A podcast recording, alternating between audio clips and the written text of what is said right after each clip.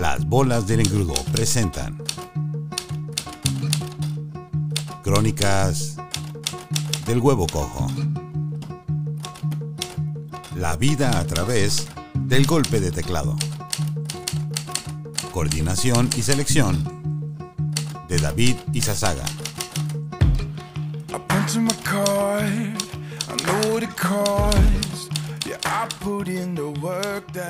you don't.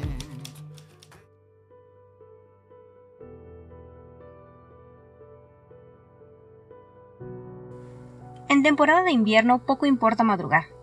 El sol se asoma apenas a eso de las 6.40, solo para esconderse deprisa detrás de una nube gorda y gris. Todo a media luz, a medias ganas, a media pandemia. Levantarse pues con la pereza pegada en los párpados, los pies pesados y el buche sudado por culpa del maldito termostato y las sábanas de franela.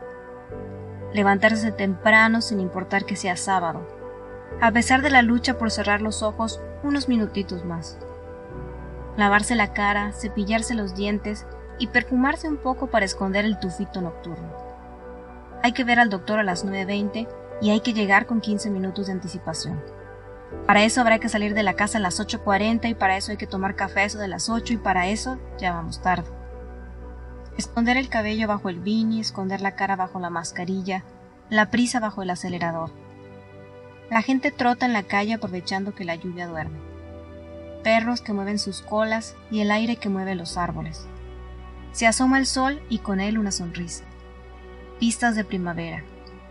Narcisos que estiran sus tallos, patos que vuelven, jacintos tímidos esperando su turno.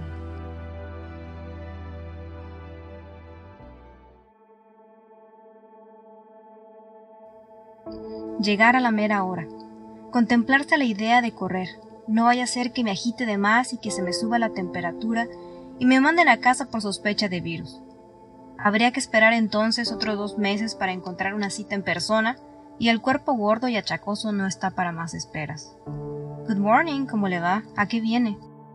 El termómetro en la frente, todo en orden, por allá le atienden. Un hospital vacío, sin musiquita de espera. La báscula comprueba la gordura y la enfermera la presión baja. Disparates de cuerpos migrantes obesos. A esperar al doctor. Dos, tres, diez minutos. Entra con prisa y se lava las manos. Un médico regordete que me recuerda a Robert Dangerfield, el perro con suerte. Preguntas de cajón. ¿Qué le duele? ¿Qué le angustia? Quitarse la máscara un segundo para que le revisen la nariz y la boca. Baje de peso, pero no se angustie. Todos estamos igual de anchos, igual de tristes.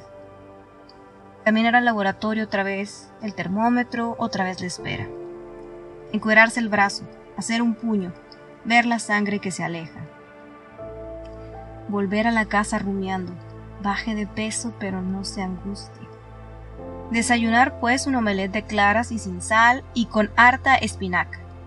Consuelos de gente pendeja. Alistarse para la calle, calcetines largos y chamar. Manejar por una hora las afueras de la ciudad para llegar al único IKEA de la zona. Hacer fila como si se tratara de un concierto, de un show, de un momento irrepetible. Consuelos de gente en pandemia. Hacer fila por 30 minutos. Por suerte no llueve, pero el viento y el frío arrecian.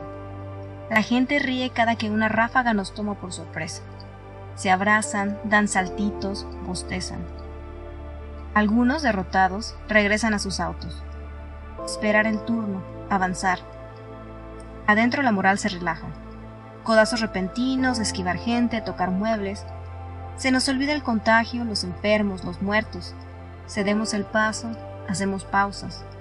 La fila para el único baño crece. La mitad de los muebles están out of stock desde hace meses. Compramos una tabla para picar y dos chocolates para el camino. Mirar por la ventana, las casas tan diferentes a las de Guadalajara. Todas tan iguales, tan grises. El tráfico de la tarde nos toma por sorpresa.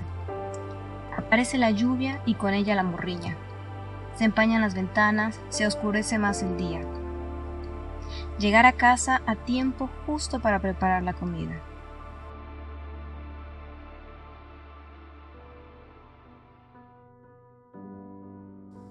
A veces mi marido se acuerda de que es chino y prepara comida de acuerdo con su cultura. Pelotas de pescado, pedazos de pollo y bok choy. La gracia está en que uno remoja sus trozos en el caldo colectivo, pescar la comida en familia al calor del jengibre. La adolescente de la casa emerge de su cuarto justo a tiempo para pedirme que prepare arroz. Arroz de ese instantáneo que cualquiera puede hacer si se leen las instrucciones. El secreto es ponerle vinagre de arroz y azúcar para que pase de un platillo gringo cualquiera a ser un manjar asiático. Comemos, pescamos, charlamos. Luego limpiar la cocina, también en familia. Me escondo en el baño para salvarme de un viaje absurdo al dollar store. Aprovecho para ver tele, para acostarme, para sentirme sola y dueña del mundo por un instante. Se acurrucan los gatos y dormitamos juntos. Luego vuelve el ruido, la algarabía, el saber que hay que convivir por el bien de la familia. Ver tele en silencio, esperar a que se acomode la noche. Saber que mañana será un día casi igual y otro y otro. Oportunidades múltiples para bajar de peso, pero no se angustie.